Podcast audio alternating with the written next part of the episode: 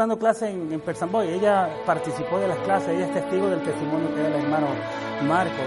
Y este, eh, la verdad que, que, es un placer siempre y, bendito sea el Señor que nos concede la oportunidad de compartir con su palabra. Eh, yo sé que esta es una hora muy, muy difícil. Entonces se requiere pues eh, el esfuerzo no todos se lo vamos a dejar a las manos del Señor, a la mano pausa, eh, la María Pouso, Pouso, ¿verdad que sí? Ella sabe qué es eso porque ella también trabaja muchísimo con los hermanos también en la iglesia, predicando al Señor y, y llevando su palabra también. Y esta es una hora muy, muy, muy difícil. Y no, no le vamos a dejar esto al Señor, que Él nos conceda la gracia. Vamos a poner de nuestro esfuerzo, vamos a poner de nuestra parte para mantenernos despiertos, porque el tema es un poco difícil, pero también la hora es más difícil todavía, porque lo normal después de la comida, ¿qué hay? La siesta, vamos a dormirnos un poquito. Y lamentablemente en un retiro no dan siestas, así que hay que ponernos eh, eh, fuertes con el cuerpo para que no nos domine el sueño. Eh, el hermano Marco dijo al principio que tenía una manguera de agua para los que estén no durmiéndose. Quiero que entiendan bien, no que se están durmiendo, sino que están confirmando lo que el hermano está compartiendo al frente. Eso para no, no entendamos mal. Entonces, no, la verdad que es poner un poquito de nuestro esfuerzo para que podamos llevarnos algo, eh, estar con algo. Me encantó la, la, expresión de la hermana cuando estábamos afuera. ¿Cuánto tiempo tenemos? Y le había comentado 5, 10, 15, lo necesario para ir masticando lo que hemos recibido. Y de eso se trata, porque a veces podemos estar recibiendo, recibe recibe y no tenemos el tiempo, como la vaca, hay que ser como la vaca. La vaca que lo que hace, trae y trae que traga para luego sacar y mastigar con calma, está disfrutando lo que ella está comiendo. tenemos que hacer las cosas con el Señor de esa forma. Recibimos mucho y muchas veces a veces no tenemos el tiempo para masticar eso que estamos recibiendo, por lo tanto es algo que hay que ir profundizándolo. Como dijo el hermano, es para llevárnoslos a nuestras vidas y hacerlo vida en nuestra vida con nuestras familias. Y de eso se trata la tarde de hoy. Vamos a compartir con este tema, María en la vida de la familia. Y es un tema, eh, es un tema muy difícil, porque por varias razones, la principal creo, vivimos un tiempo muy difícil. Mi parecer, mi forma de ver las cosas en este momento, estamos llegando como que a una cumbre muy alta en donde la familia está siendo muy atacada. Yo no sé si anteriormente, como hemos vivido en los tiempos anteriores, pero por lo que los antepasados nos han venido comentando, lo que hemos aprendido de nuestros ancestros, no sabemos con exactitud si son más malos que ahora o ahora es más, o el anterior estos tiempos han sido peores o más malos, no lo sabemos, pero sí sabemos y sí reconocemos que estamos viviendo tiempos muy difíciles respecto a la familia. ¿Cuántos ataques tenemos eh, a las familias? Y más adelante vamos a compartir acerca de un eh, cardenal que se llama Cafarro, ya murió el año pasado, ya murió, pero él fue un gran pionero, la lucha contra a favor de las familias, en contra de esta ideología que se, se nos están presentando nuestra cultura. Entonces estamos viviendo tiempos muy difíciles, tenemos que darnos cuenta de esa realidad, no podemos taparnos. Ustedes se cuenta del vendaje que, que usa el zorro para taparse los, ojos. No podemos ser zorros. Tenemos que estar abiertos, mirar lo que está pasando alrededor nuestro con nuestras familias. El tesoro más apreciado, dice el Papa Francisco, es nuestra familia. Y lo estamos dejando que se nos vaya de nuestras manos porque nos estamos poniendo vendas en nuestros ojos para no darnos cuenta de lo que está sucediendo. Precisamente el viernes pasado le estoy comentando a mi esposa, mire, yo soy bien arisco a lo de la, perdóneme si hay alguno que no está, eh, no, está, eh, no está de acuerdo con lo que vaya a decir, pero la verdad hay que decirla con su nombre. Yo soy arisco a todo lo de la ideología de género. No sé si estamos hablando del mismo idioma, ojalá que sí. Entonces, en nuestras escuelas, lo digo porque el viernes ayer, precisamente con mi esposa, ella dice que yo soy muy fijado. Ella está aquí, mi esposa está aquí, y algunos de mis hijos, bueno, no todos están aquí. Dice que yo soy muy, fijado, gracias a Dios que para bien. Él llegó, el niño más pequeño de, la, de nosotros, llegó a la casa con unos papelitos, con los colores que vemos con la bandera del lobby gay. Y dice el papel rainbow color. Y le digo a mi esposa, ¿te das cuenta? No son los colores, claro, esos colores son los que usan el rainbow, el arco iris. Pero el arco iris tiene siete colores principales. Y el papel que él traía a la casa son los seis colores de la bandera del lobby gay. Los maestros dicen, no, esos son los colores de la bandera del arco iris.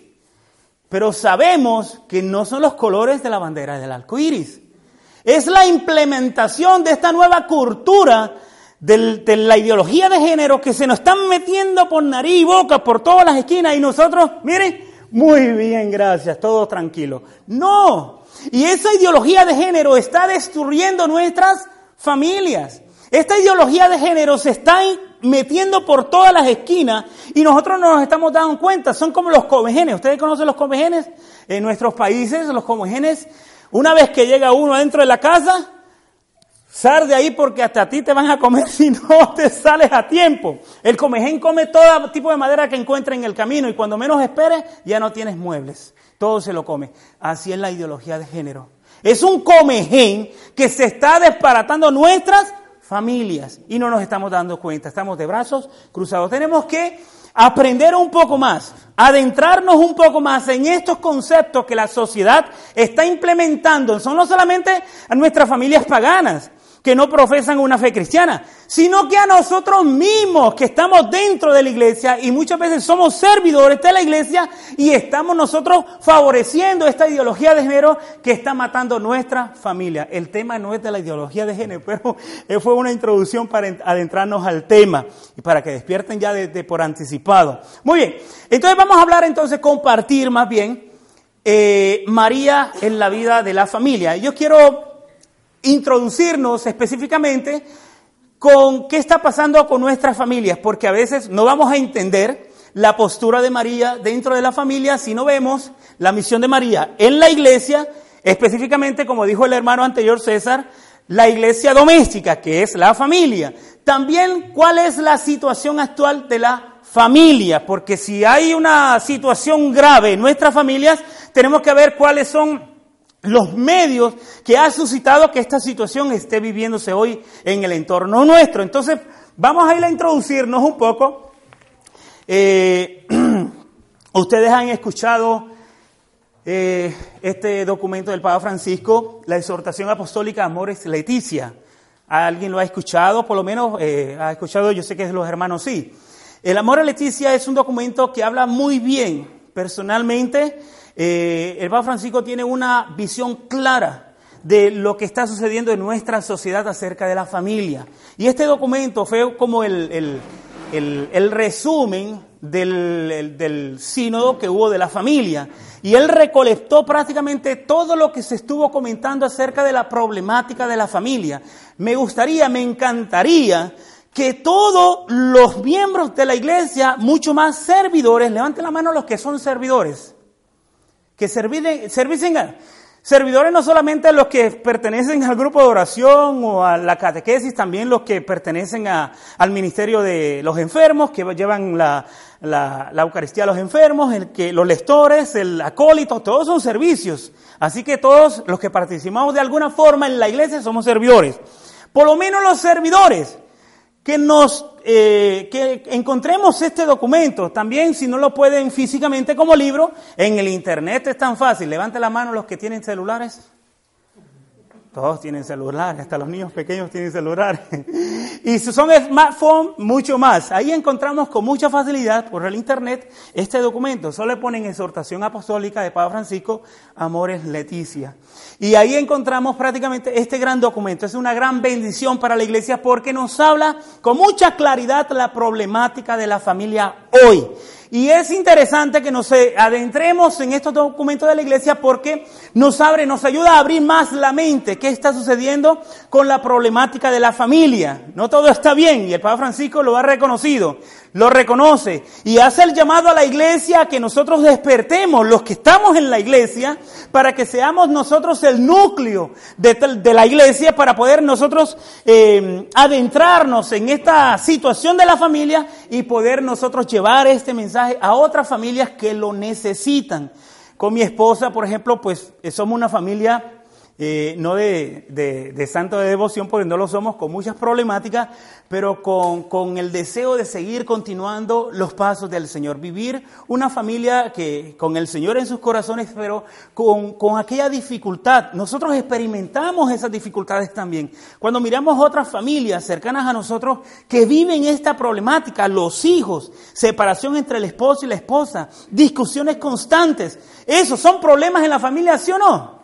Claro que sí. Y me gustan los jóvenes que están acá porque ellos son el futuro de la iglesia. Como dice el Papa, van a entrar en esta dinámica del matrimonio si es que el Señor nos los llama a la vida consagrada o al sacerdocio, que ojalá que así sea. Le estaba diciendo al hermano Morris, tengo tres varones. Y ojalá que a los tres el Señor me los llame al sacerdocio. Hasta el momento no hay ninguno todavía comprometido. Pero le estaba diciendo, por lo menos el pequeño que me saliera para el sacerdocio, feliz de mí. Y ojalá que fueran los tres, pero si no los tres, por lo menos uno. Estamos hablando que, que eh, estamos abiertos a que esta situación del matrimonio sea parte de nuestra vida. El Señor no sabe a quién de ustedes estoy llamando al sacerdocio, la vida consagrada. Pero también normalmente eh, lo que más vemos es la vocación al matrimonio. Y tenemos que ir con conciencia antes del matrimonio cuál es la situación actual en nuestra vida y en nuestro entorno, en nuestra familia. Algo bien interesante eh, que más adelante lo vamos a compartir Lamentablemente, tenemos una sociedad corrompida porque tenemos familias corrompidas. Y tenemos familias corrompidas porque el inicio en el matrimonio se ha corrompido. Por eso comentamos con esta lo de la ideología de género, porque esto es una bofetada al matrimonio, a la familia, una bofetada. Y nosotros estamos siendo consecuente de esa bofetada que nos están pegando. Nos están bofeteando con las manos sueltas. Y eso es una realidad que, no queremos afrontar. Y bendito sea el Señor porque nos da la, oportunidad de compartir esto. Y que María Santísima interceda por nosotros para que tanto este servidor pueda eh, eh, explicar un poco esto y ustedes puedan abrir sus mentes y sus corazones para entender esta gran realidad la familia en nuestros tiempos. Y María tiene una gran misión dentro de la familia, que es el soporte, el núcleo de todas nuestras familias. Vamos a comenzar entonces. Esto es solamente la introducción de la introducción. Muy bien. Entonces, eh, hay una constitución apostólica, eh, pastoral, mejor dicho, del Concilio Vaticano II, que se llama la mm, Gaudium et Spet, el número 47, dice algo muy interesante. Pongan mucha atención. Dice Gaudium et Spet en el número 47, 47, esta es una constitución pastoral del Concilio Vaticano II, que el Catecismo de la Iglesia Católica lo recoge en el número 1603. Y dice lo siguiente, dice que el bienestar de la persona y de la sociedad humana y cristiana está estrechamente ligado a la prosperidad de la comunidad conyugal y familiar. Lo vamos a leer otra vez. Atención a lo que está diciendo este documento de la Iglesia, del Concilio Vaticano II, Gaudium et Spes, número 47, que el catecismo lo recoge en el 1603. Dice que el bienestar de la persona y la familia o la sociedad humana y cristiana está estrechamente ligado a la prosperidad de la comunidad conyugal y familiar. Mire lo que está diciendo este documento. Si tenemos corrompidas sociedades, ¿por qué? ¿Cómo está nuestra familia? Si la sociedad está corrompida, ¿cómo está nuestra familia? Es lo que está diciendo este, este documento. Si tenemos matrimonios sanos, por ende, vamos a tener familias sanas. Si tenemos familias sanas, por ende vamos a tener qué? Sociedad sanas. Mire cómo es el juego. Y es así. Tenemos sociedad corrompida porque nuestras familias están corrompidas.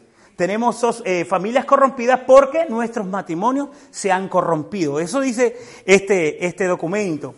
Luego dice, por ejemplo, bueno, yo hasta el momento no me he dado cuenta, no sé ustedes, puede ser que como están los tiempos no se sabe si un político sale de una mata de plátano. ¿Ustedes han visto eso o han escuchado eso? No.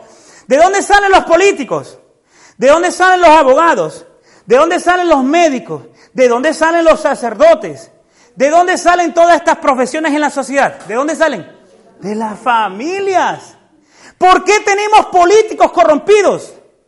Porque han salido de familias qué? Corrompidas. ¿Por qué tenemos abogados corrompidos? Porque han salido de familias corrompidas.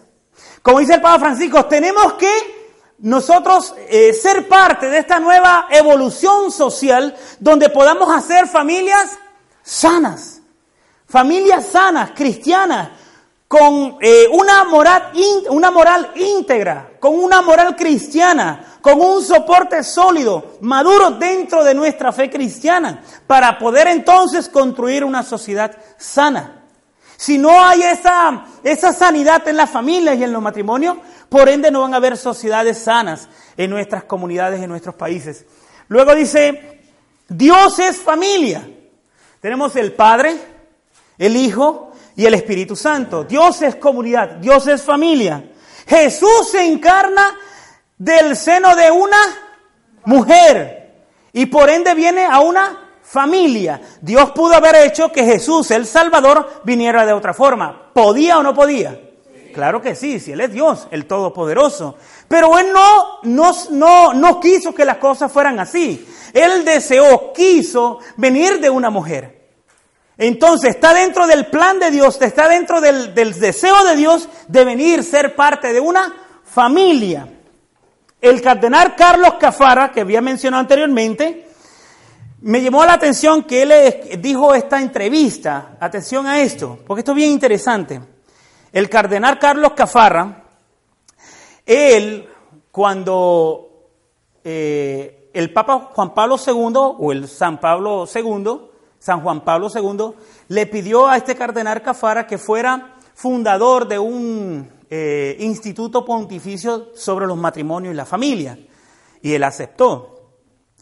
Entonces, como él iniciaba en este nuevo ministerio, como dentro de la iglesia, pues era, iba a ser el fundador de este instituto pontificio, le escribió una carta a la que ya estaba viva en ese aquel entonces, porque murió Sor Lucía de Fátima, murió en el 2015, creo, ¿verdad que sí, hermano Marco? Muy bien.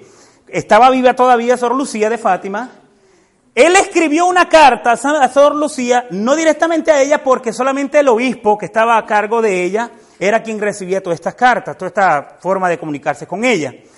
Entonces él escribió, pero él dice, esto no creo que me vaya a contestar para atrás, dice este Monseñor Carlos Cafarra. Entonces le escribió, y a la semana recibió una contestación de Sor Lucía. Y en aquella carta de Sor Lucía, porque le estaba pidiendo oración, Sor Lucía le, le, hace una carta bastante larga, resumida en estos tres puntos que él dice. Atención el primer punto. Él dice que Sor Lucía le había dicho que hay una guerra, un combate espiritual entre el Señor y Satanás por la familia y el matrimonio.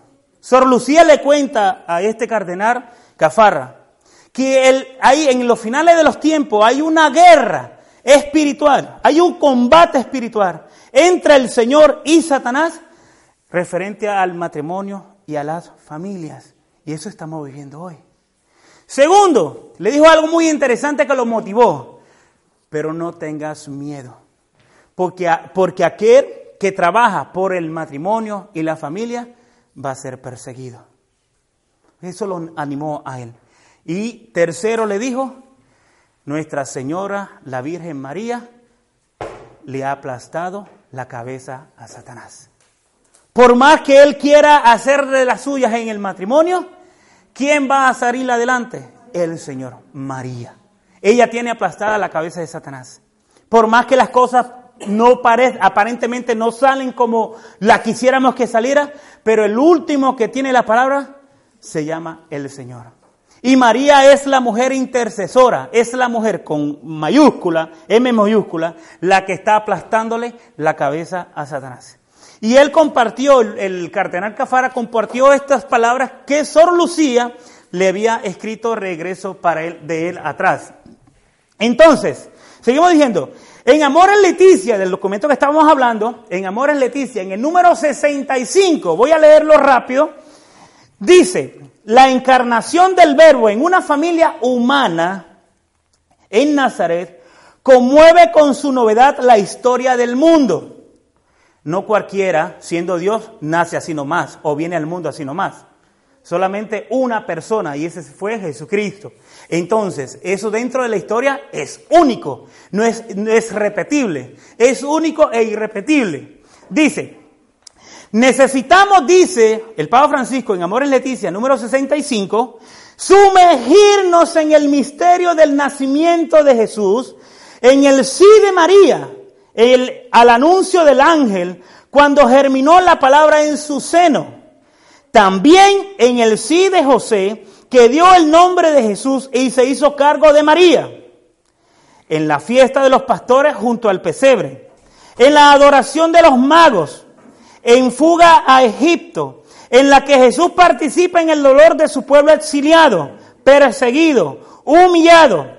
En la religiosa espera de Zacarías en la alegría que, acompaña el nacimiento de Juan el Bautista, en la promesa cumplida para Simeón y Ana en el templo, en la admiración de los doctores de la ley, escuchando la sabiduría de, de Jesús adolescente, y luego penetrar en los 30 largos años donde Jesús se ganaba el pan trabajando con sus manos, susurrando la oración y la tradición creyente de su pueblo y educándose en la fe de sus padres, hasta hacerla fructificar en el misterio del reino.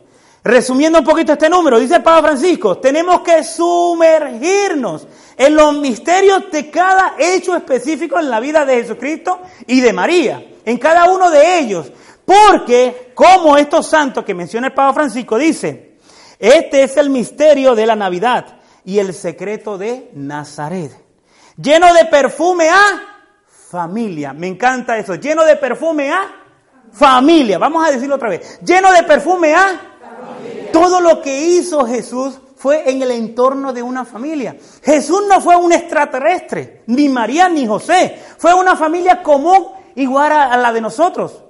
Igual a la de nosotros. Con dificultades, Jesús pasó hambre. Dice los evangelios, dice que Jesús fue igual a nosotros, excepto en él pecado. O sea, que a Jesús se le olvidó algo, sí. Jesús dejó de comer en algún momento, sí. ¿Tuvo hambre? Sí. ¿Tuvo sed? Sí. ¿Se cayó? Sí. Pasó lo mismo que pasa cualquiera de nosotros en nuestra familia. ¿Tuvo dificultades? Sí. Fue uno igual a nosotros.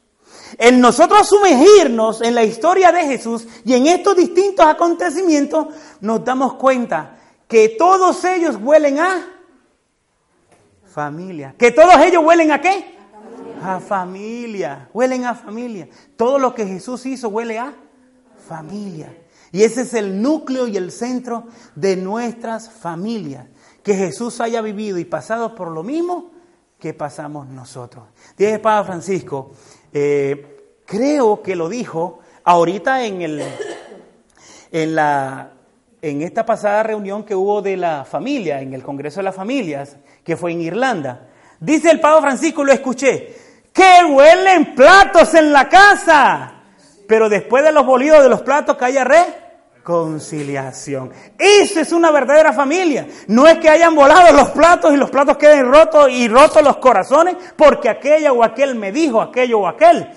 No, que huelen los platos, dice el Papa Francisco, son aceptables que huelen platos en las casas de la familia. Es aceptable. Pero después de volar los platos, que venga la reconciliación, porque eso es parte de nuestra familia. Y así fue la, la familia de Nazaret, la familia de Jesús. Sigue diciendo, algo bien interesante. Este es el misterio que tanto Francisco de Asís, Teresa del Niño Jesús, ¿se acuerdan que hace unos días celebramos la fiesta de Teresa de Jesús, del Niño Jesús? Eh, Santa Teresita del Lisieux, eso fue el primero de octubre. Dice, y Carlos de Foucault del cual beben también las familias cristianas para renovar su esperanza y su alegría. A mí me lleva, a mí me llena de mucha ilusión esto. ¿Por qué? Porque yo también estoy en ese barco. Yo también estoy en ese barco. El ver todas estas cosas que vivió Jesús, María y José, me llenan de esperanza, me llenan de alegría, me fortalecen el caminar de mi familia también me fortalecen, me ayudan a continuar adelante, a no tirar la toalla, al contrario, a seguir más adelante, confiando en el Señor, amarándome más al Señor. Como dice, ¿dónde está el hermano Darío? Usted ha escuchado en Argentina, hay una, hay una, ¿cómo se llaman eh, los distintos nombres que le damos a María? ¿Cómo se llaman las apocaciones? Los diferentes apocaciones la desata nudos. ¿Usted ha escuchado la en Argentina? En Argentina de ahí vino, ¿verdad que sí? La tradición de la Virgen desata nudos. Pues María desata los nudos en las familias. María pasa desatando nudos en la familia. Aunque haya muchos nudos en la familia, en la mía hay una, eh, muchos nudos también, que ella se encarga de desatar en mi familia, también en la de usted y en toda la familia, en aquellos que esperamos en ella, confiamos en ella. María la desata nudos. Y eso pasa en nuestras familias. Ella está siempre vigilante, siempre vigilante. Dice, yo no sé ustedes si tienen sus Biblias, pero apunten el texto bíblico que voy a compartir muy brevemente con ustedes, pero para que tengamos una idea de dónde sale María en esto del matrimonio y la familia. El segundo capítulo del Evangelio de San Juan, del 1 al 12. Ya lo han escuchado y el hermano César mencionó este capítulo, este acontecimiento que se llama la boda de... La boda de cuando tengan el tiempo, anótenlo, los que tienen la Biblia lo pueden buscar porque lo vamos a ir compartiendo. Esto está en el segundo capítulo del Evangelio de San Juan, del 1 al 12. Yo lo voy a ir leyendo, ponga mucha atención y vamos a ir cuestionándonos, a ver qué vamos sacando de este texto bíblico que nos puede ayudar a ver a María en el matrimonio y en la familia. Dice así, tres días después de celebrar, se celebraron unas bodas en Caná de Galilea y la madre de Jesús estaba allí. Voy a, pongan atención, porque esto es muy, muy interesante. El segundo capítulo dice, el segundo versículo, perdón. Jesús también fue invitado con sus discípulos. Y me detengo aquí un momentito. El, el evangelista Juan es muy inteligente.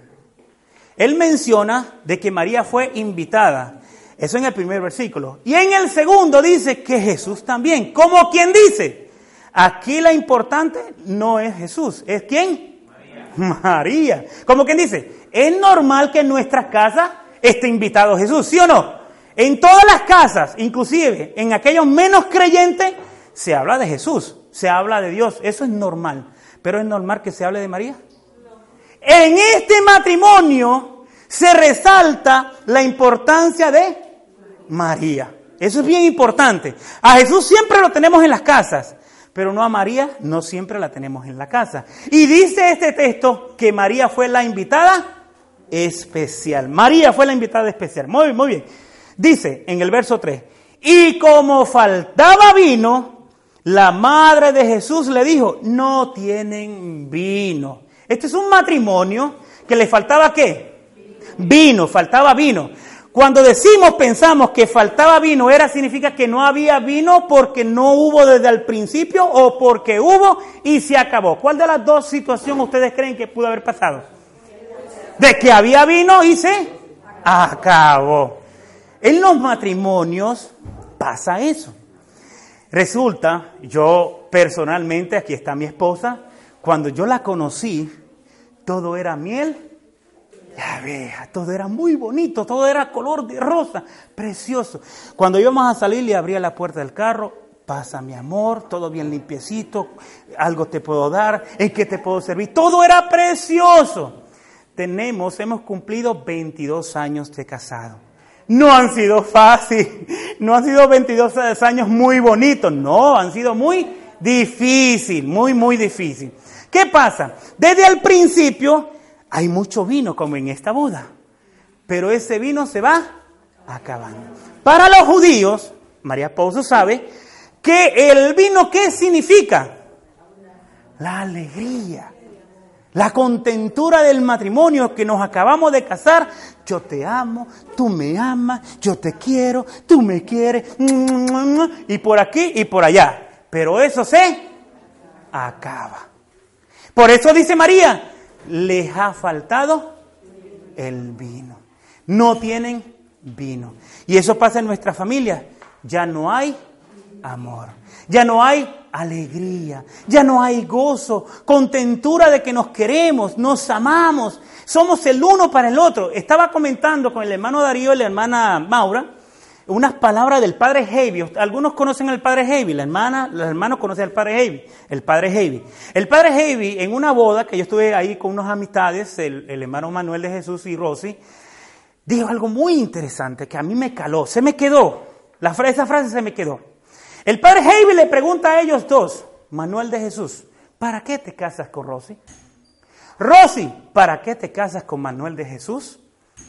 Claro que ellos no sabían qué contestar, porque delante de todo, ¿qué vamos a contestar? Bueno, me caso porque las quiero, porque estoy enamorado, porque esto y por lo otro. Y dice el padre Heavy algo muy sensato, que no se me va a olvidar nunca. Manuel, te casaste con Rosy para hacerla feliz. Rosy, te casaste con Manuel para hacerlo feliz. En la boda de ustedes eso sucede. No, padre, yo me caso para hacerla feliz a ella. No, te casas para tú ser feliz, para que se te complazcan a ti. Para eso nos casamos. Pero en la vida, en la fe, no es así. Me caso con ella para hacerla feliz a ella. Ella se casa conmigo para hacerme feliz a mí. Eso es un verdadero matrimonio. Pero resulta, como en esta boda, nos casamos con alegría y contentura, con celebrando una fiesta, botando por la ventana la casa, con todos platillos y sonoros. Pero pasado el tiempo, empieza a faltar el, el vino. Empieza a faltar la alegría. ¿Y quién está intercediendo? La persona especial que ha sido invitada para que vuelva la alegría en ese matrimonio. María. Por eso decimos María en la vida de la familia. María es la invitada especial en nuestra familia. ¿Para qué? Para traer alegría en nuestra familia, para traer alegría y gozo en nuestros corazones, para que nuestros hijos, independientemente obedezcan o no obedezcan, porque hay mucha rebeldía en ellos también, estemos nosotros trabajando para que alcancemos esa felicidad prometida por el Señor. Que aquí es a media, allá va a ser plena y completa. Pero así es el, el trabajo en la familia, la alegría el gozo, la contentura. Vamos a seguir diciendo a ver qué más aprendemos de este texto de Juan 2.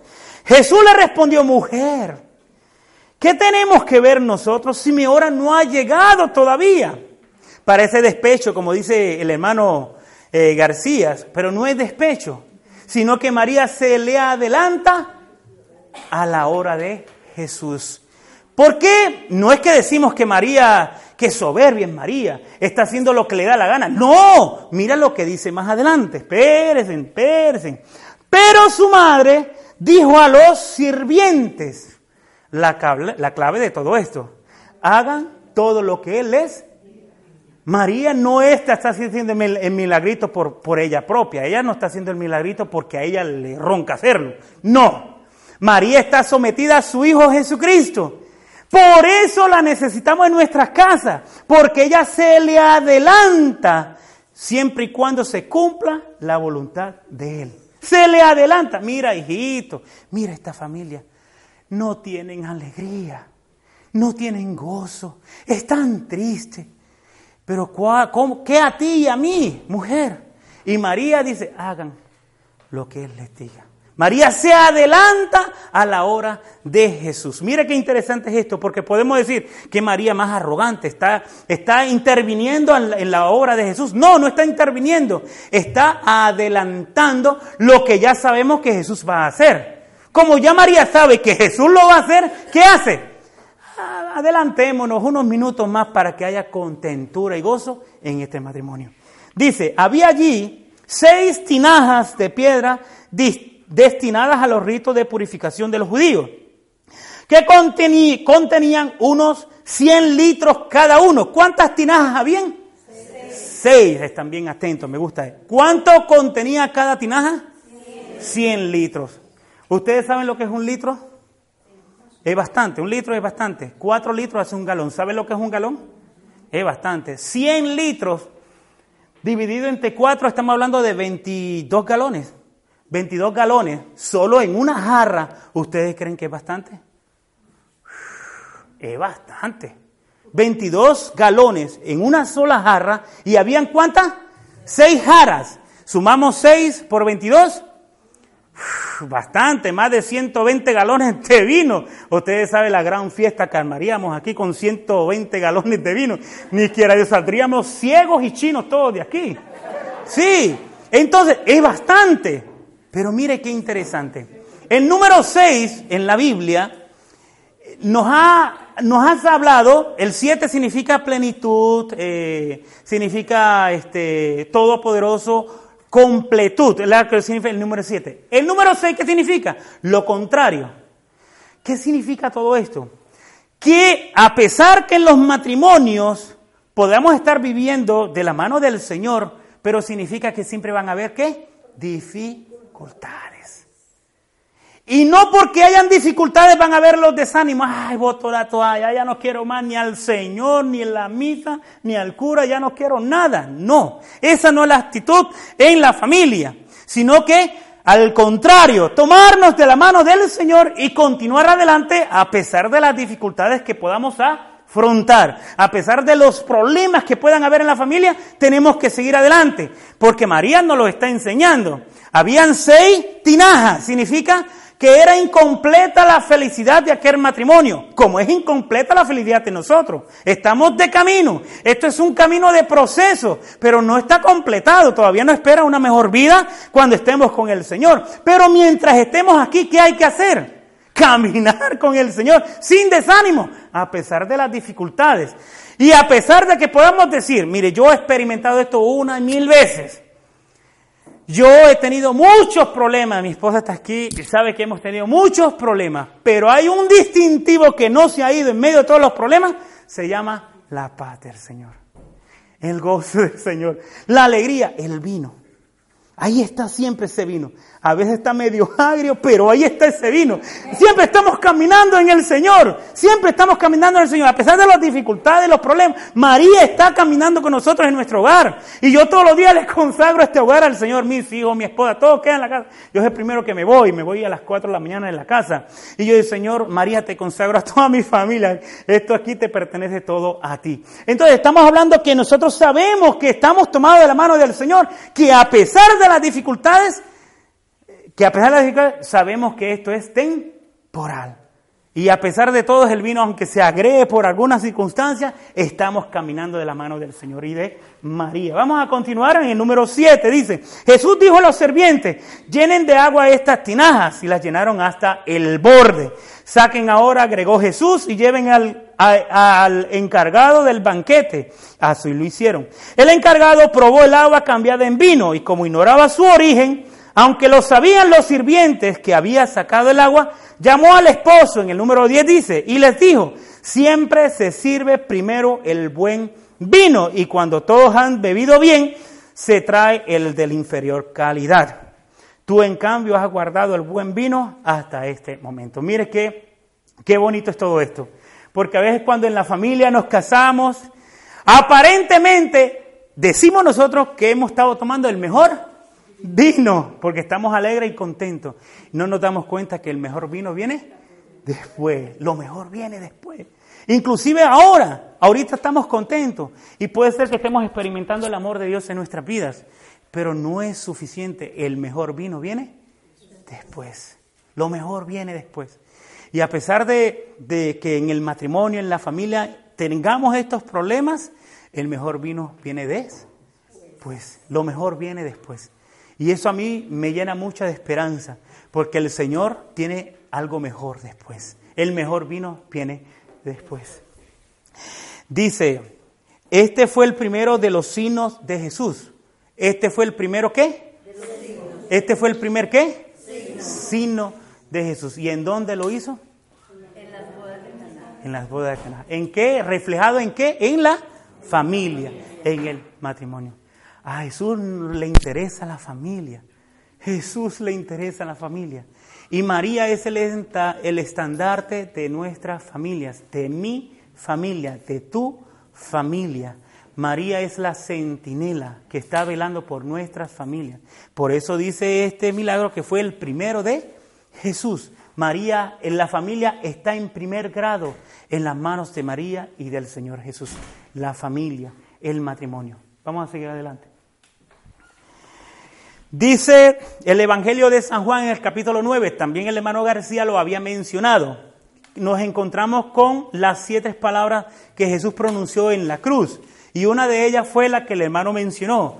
María, madre, mujer, ahí tienes a tu hijo. Y al discípulo amado, ¿qué le dijo? Ojo, al discípulo amado. Al discípulo amado. Esto es importante. Al discípulo amado de Jesús. Tenemos que ser discípulos amados del Señor. Aunque Él nos ama profundamente, incondicionalmente, nosotros nos extraviamos. Somos nosotros los que nos extraviamos. Y a pesar de eso, todavía somos discípulos amados del Señor.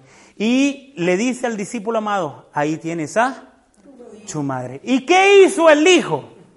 ¿Se la llevó a dónde? A su casa. Bueno, se dice que ese hijo amado representa a qué?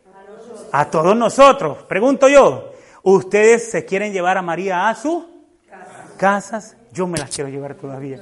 Y todo lo digo, Señor, María, ven, entra, le abro la ventana de la casa, todas las puertas, entre con toda confianza, te necesito. Más quiero que entre lo más pronto posible. Como discípulos amados de Jesús, tenemos que decir como Jesús, María entra a nuestra casa. La casa, y esto es importante que lo entendamos. El discípulo amado no era hijo de sangre de María no era hijo de sangre de María. Y sin embargo, Jesús nos está enseñando algo muy profundo, que tenemos que invitar a María a nuestras casas. Por eso se llama, ¿qué papel importante tiene María en la vida de la familia? ¿Verdad que sí? Dejar que María entre a nuestras casas el papel de María en la, en la iglesia. Yo solamente voy a leer rápido porque no tenemos mucho tiempo y no quiero que algunos estén confirmando lo que estamos compartiendo, como le dije al principio. La persona de María está prefigurada en el, prefigurada en el Génesis. El hermano ya compartió qué pasó en el Génesis 3. La, la, la, trama de María aplastarle la cabeza a la serpiente y ella está tratando de morder el cancañal, lo que es el talón. Y algo muy interesante que sucede en este suceso es que tratará, dice que la situación está entre la descendencia de la mujer. Muchos han interpretado que es correctamente que la descendencia de Jesucristo, claro que sí. Pero yo escuché de un mariólogo, que se llama un estudioso de acerca de María, que esa palabra en hebreo no se refiere solamente a una persona, sino que es plural, a muchos. Una pregunta, ¿Quiénes son los descendientes de María? No estoy hablando de quién es el descendiente, porque sabemos que sí, Jesús es el descendiente de María. ¿Quiénes son los descendientes de María? Nosotros, toda la iglesia es descendiente de María. Y mira lo que dice muy interesante la, la trama del Génesis 3.15, es eso, de que María prácticamente está favoreciendo a toda su descendencia. Y esa es porque son ellos los que van a aplastar a Satanás. Somos nosotros los que vamos a aplastar a Satanás gracias a María. Y esto es muy importante que lo tengamos en cuenta, porque a veces nos sentimos de, sin defensa a la hora de combatir nuestros combates espirituales. María está de primero, María es la que está al frente combatiendo con nosotros, porque somos su descendencia, somos su descendencia. Muy bien. Dice el Concilio Vaticano II eh, en la Lumen Gentium número 56 dice, pero el Padre de la Misericordia quiso que precediera a la encarnación la aceptación de María, que María dijera sí. Eso es importante. Predestinada para que de esta forma o de esta manera, así como la mujer contribuyó a la muerte, ¿quién fue esa que contribuyó a la muerte? Eva. Eva fue la que contribuyó a la muerte. María es lo contrario, contribuye a la vida. Dice, también la mujer contribuyese a la vida, que es María, lo cual se cumple de modo eminentísimo en la madre de Jesús por haber dado al mundo la vida misma, que renueva todas las cosas, y por haber sido adornada por Dios con los dones dignos de un oficio tan grande.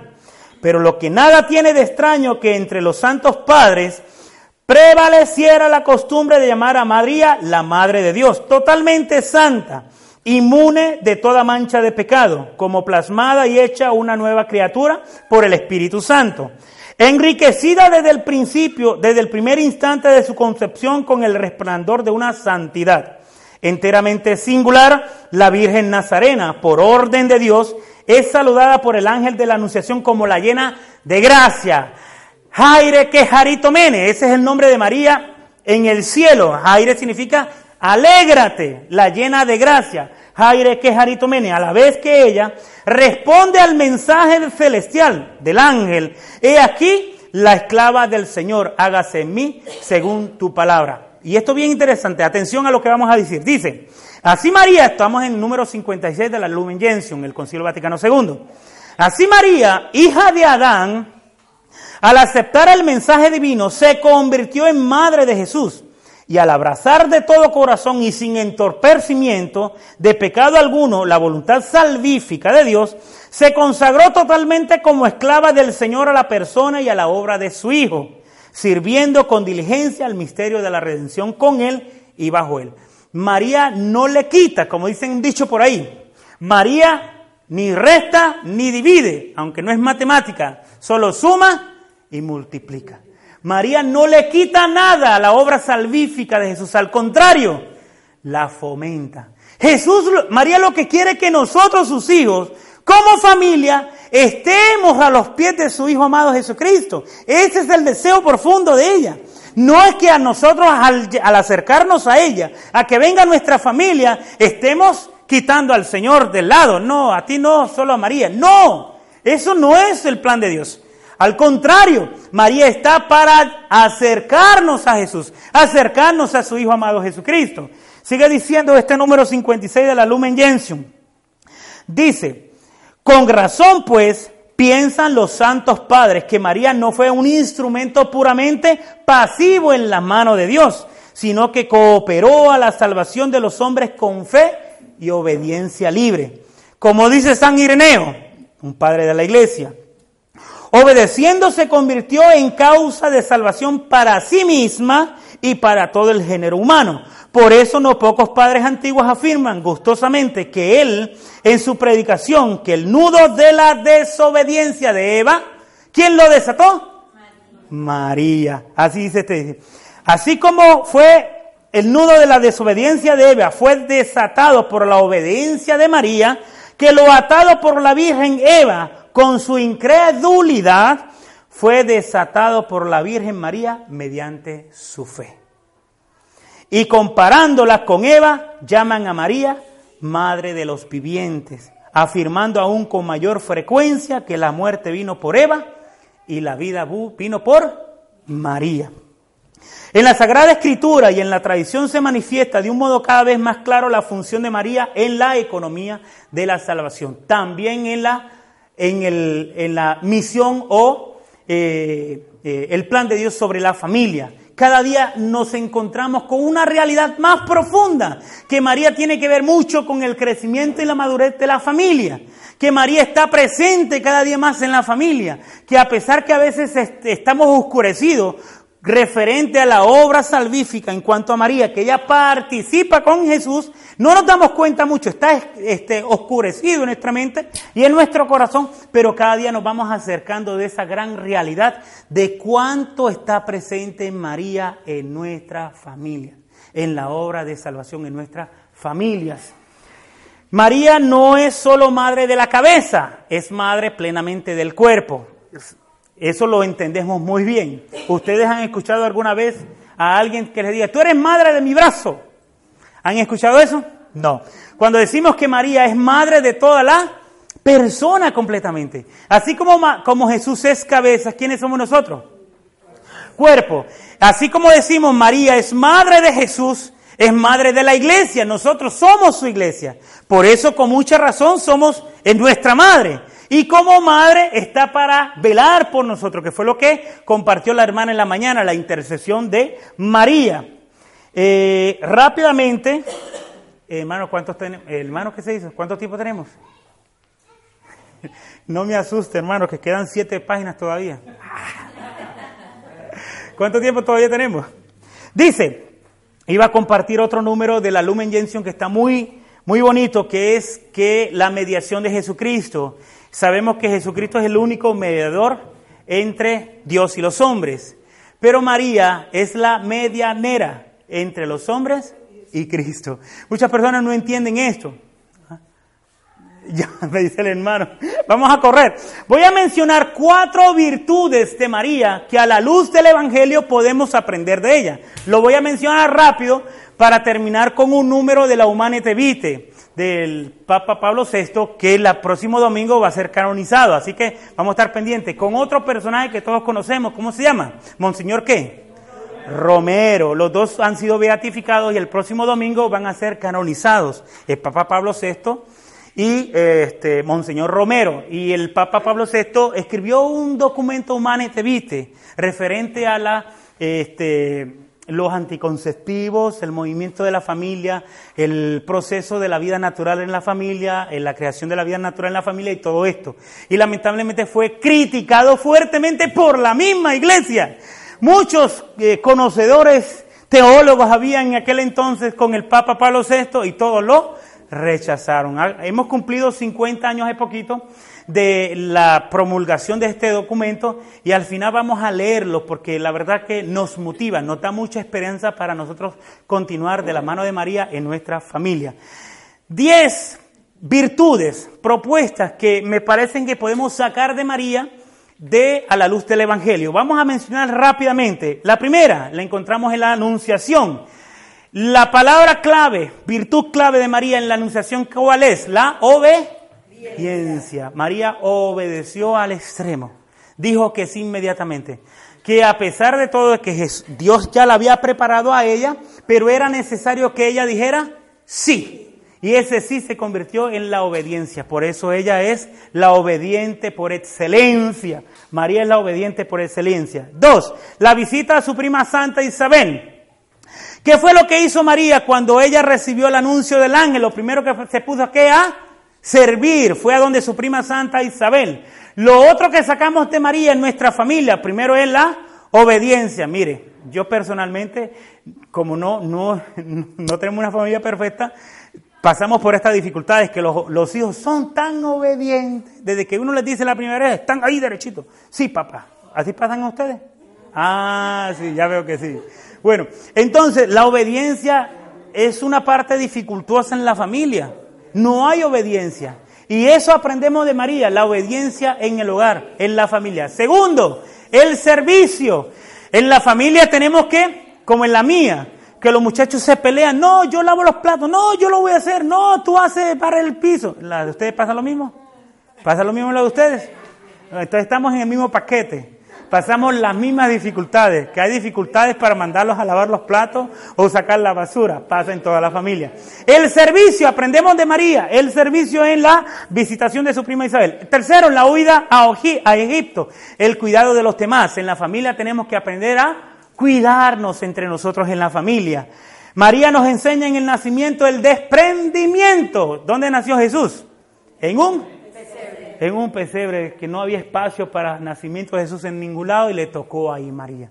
Pero nos enseña María algo muy grande en la familia, el desprendimiento, aprender a ser desprendidos, a, compartirlo todo con los demás. En la familia hay que ser desprendidos. la presentación del niño al templo la confianza en el dolor, las palabras que todos ya sabemos, que María guardaba todo en su corazón, ser como María.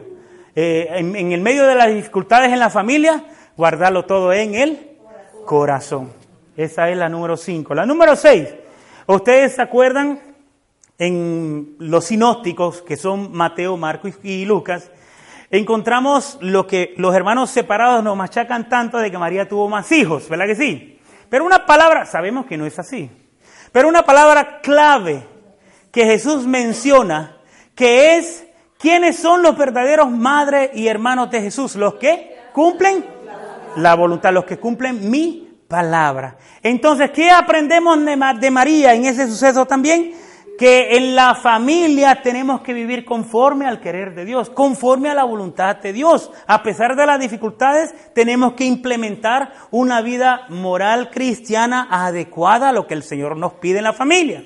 Por ejemplo, hay muchas cosas. Yo personalmente, y a veces me critican mucho y mi esposa sabe que es así, soy muy contumerioso. No me gusta ni las trampas, no me gustan las mentiras, ella lo sabe, mis hijos también. Ah, no me vengan con mentiras, porque con las mentiras van a perder mucho más. Díganme la verdad desde el principio y nos ahorramos muchos problemas.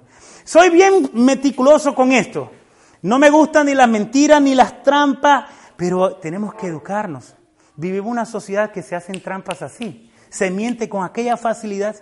Yo, por ejemplo, escuché una vez en una familia, hijo, no mientas. Suena el teléfono, coge el niño el teléfono. ¿Está tu mamá por ahí? Está aquí. Dígale que no estoy.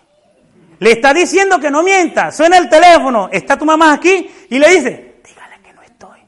O sea, lo que estás diciendo no lo está, no está dando testimonio de eso que estás diciendo. Así somos en nuestras familias.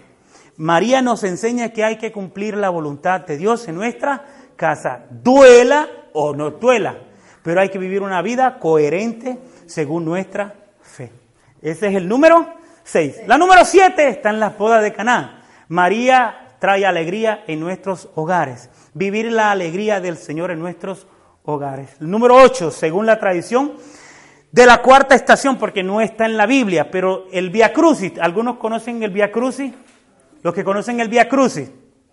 Hay una estación que es la cuarta, donde eh, se nos cuenta la presentación de María con Jesús en la tercera caída y eh, está presente María. Y yo he sacado de eso la acompañar en nuestra familia el acompañamiento en medio de las dificultades y el dolor como hizo María. María acompañó a su hijo en medio de la dificultad en la cruz, le acompañó en el dolor. Y en nuestra familia María nos enseña que tenemos que acompañarnos los unos a los otros en medio de nuestras dificultades y dolores.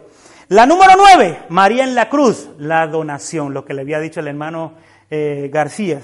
El número diez, María en el cenáculo. Y esto es bien interesante porque a nosotros nos pasa mucho. No es que en esta familia oramos todos los días en nuestra casa, no. Pero buscamos la oportunidad para orar en familia. No puede faltar tu oración personal, es indispensable, pero tenemos que fomentar la oración en familia. Y María nos acompaña en la oración en nuestras familias. Voy a leer rápidamente entonces, quedó mucho por combatir, pero bueno, ahí vamos. Voy a leer rápidamente la encíclica Humanete Vitae en el número 25. Vamos a terminar con esto. Dice, nuestra palabra se dirige, dice el Papa Pablo VI, ahora más directamente a nuestros hijos, en particular a los llamados por Dios a servirlo en el matrimonio. La Iglesia, al mismo tiempo que enseña las exigencias imprescriptibles de la ley divina, anuncia la salvación y abre con los sacramentos los caminos de la gracia, la cual hace del hombre una nueva criatura, capaz de corresponder en el amor y en la verdadera libertad al designio de su Creador y Salvador y de encontrar suave el yugo de Cristo. Muchas veces nosotros tenemos dificultades y no sabemos ni a quién recurrir, porque otras familias están pasando peores que nosotros. Y sin embargo, eh, el Papa Pablo VI en esta encíclica, Humane Vitae, nos está diciendo que las familias en medio de las dificultades, ¿a quién llama? A la iglesia. A veces nos queremos apartar de donde está la solución. Yo he encontrado yo soy de la renovación carismática, los hermanos aquí lo saben, y he encontrado muchas dificultades que muchas personas llegan a los grupos buscando una sanidad de una enfermedad, un dolor, una queja, un sufrimiento. Y muchas veces donde cerca de sus casas, que hay una iglesia, está un sacerdote, constantemente está la cura, que es el confesionario. Y en la iglesia está la cura para nuestros problemas. No, estamos a 25 mil cuadras para ver cómo buscamos la solución a nuestros problema. Y sin embargo el problema, la solución del problema está cerquita al lado de la casa. La iglesia, la iglesia. El Papa Pablo VI dice, la iglesia es la solución para nosotros desahogarnos como familia para nosotros afrontar nuestras dificultades en el matrimonio y con nuestros hijos. Dice, los esposos cristianos, pues dóciles a su voz, deben recordar que su vocación cristiana iniciada en el bautismo se ha especificado y fortalecido ulteriormente con el sacramento del matrimonio. Por lo mismo, los cónyuges con corroborados y como consagrados para cumplir fielmente los propios deberes, para realizar su vocación hasta la perfección y para dar un testimonio propio de ellos delante del mundo. A ellos ha confiado el Señor la misión de hacer visible ante los hombres la santidad y la suavidad de la ley que une el amor mutuo de los esposos con su cooperación al amor de Dios, autor de la vida humana. Esto es bien interesante, porque el testimonio de nosotros como familia coherente es lo que hace que los, los, demás de afuera que andan tropezando en su familia, en su vida personal, digan, algo está sucediendo aquí. Aquí está la solución a nuestros problema. Cuando hay una familia coherente en medio de un vecindario que viven múltiples familias en desórdenes, ¿qué pasa? Esa es la luz que alumbra en medio de la oscuridad. Esa familia que vive en coherencia, que vive en un camino de madurez, de madurez en su fe. Esa es la que está dándole luz al resto de las familias. Tenemos que ser testimonio en medio de este mundo que se vive de una forma tan eh, eh, tan de libertinaje, con tantas dificultades y pecados. Tenemos que ser luz para el medio de la familia. Dice, sigue diciendo el Papa, no es nuestra intención ocultar las dificultades, a veces graves, inherentes a la vida de los cónyuges cristianos. Para ellos, como para todos, la puerta es estrecha y angosta, la senda que lleva a la vida. La esperanza de esta vida debe iluminar su camino, mientras se esfuerzan animosamente por vivir con prudencia, justicia y piedad en tiempo, consciente de que la forma de este mundo es pasajera. Son las palabras del Papa, Pablo VI, esta encíclica Humani Vitae. Nos da la esperanza de que a pesar en la familia hay dificultades, tomarnos de la mano de María que ella sea la que nos lleve constantemente, fortaleciéndonos, eh, motivándonos a que continuemos siendo umbrelas en medio de este mundo con tantas dificultades. Seamos luz, sal para dar sabor a otras familias que hay tantas dificultades en medio de nosotros. Yo estoy consciente de eso, muchas veces lo he vivido. Eh, cerca de nuestras familias a veces veo tantas dificultades y es porque no se busca de la mano de Dios. Y muchas veces tropezamos y tropezamos y a veces aconsejamos, Busca del Señor. Da un vuelto a tu vida de 360 grados. Busca al Señor. Y a veces damos el testimonio para que las personas puedan buscar al Señor. Porque hay mayor alegría, mayor alegría caminando de la mano del Señor y de María. Hay mucho más alegría y hay mucha con más complacencia que a pesar de las dificultades siempre prevalece la paz. Vamos a ponernos de pie y voy a hacer una oración que dice el Papa Francisco en Amor en Leticia, en este documento Amor en Leticia, al final del documento el Papa Francisco hace una oración a la, a la Sagrada Familia. Yo la voy a ir comentando, la voy a ir leyendo y ustedes me van siguiendo con la mente y el corazón. Entonces dice así esta, esta oración del Papa Francisco, Amor, del documento Amor en Leticia. Yo la voy a leer y ustedes me van siguiendo. Disculpen la tardanza, muchas veces hablo demasiado, muy poco concretos, pero así es el Señor. Hay un dicho que dice que el Señor eh, escribe resto en líneas. Ustedes saben ese dicho también. El Señor escribe resto en, líneas torcidas, a pesar de que Él busca siervos inútiles como somos nosotros, pero así es el Señor. Él hace lo que Él quiere hacer con lo que Él quiere. Y a veces pues eh, intentamos hacer lo que el Señor nos pide, pero la carne nos traiciona. Y en medio de dificultades decimos que sí al Señor cuando Él nos lo pide. Vamos a seguir haciendo con la mente y el corazón. Decimos en el nombre del Padre, del Hijo y del Espíritu Santo. Amén. Oración a la Sagrada Familia. Jesús, María y José. En vosotros contemplamos el esplendor del verdadero amor. A vosotros confiados nos dirigimos. Santa familia de Nazaret Haz también de nuestras familias lugar de comunión y cenáculo de oración, auténticas escuelas del Evangelio y pequeñas iglesias domésticas. Santa familia de Nazaret, que nunca más haya en las familias episodios de violencia, de cerración y división. Que quien haya sido herido o escandalizado sea pronto consolado y curado. Santa Familia de Nazaret, haz tomar conciencia a todos del carácter sagrado e inviolable de la familia, de su belleza en el proyecto de Dios. Jesús, María y José escuchad, acoged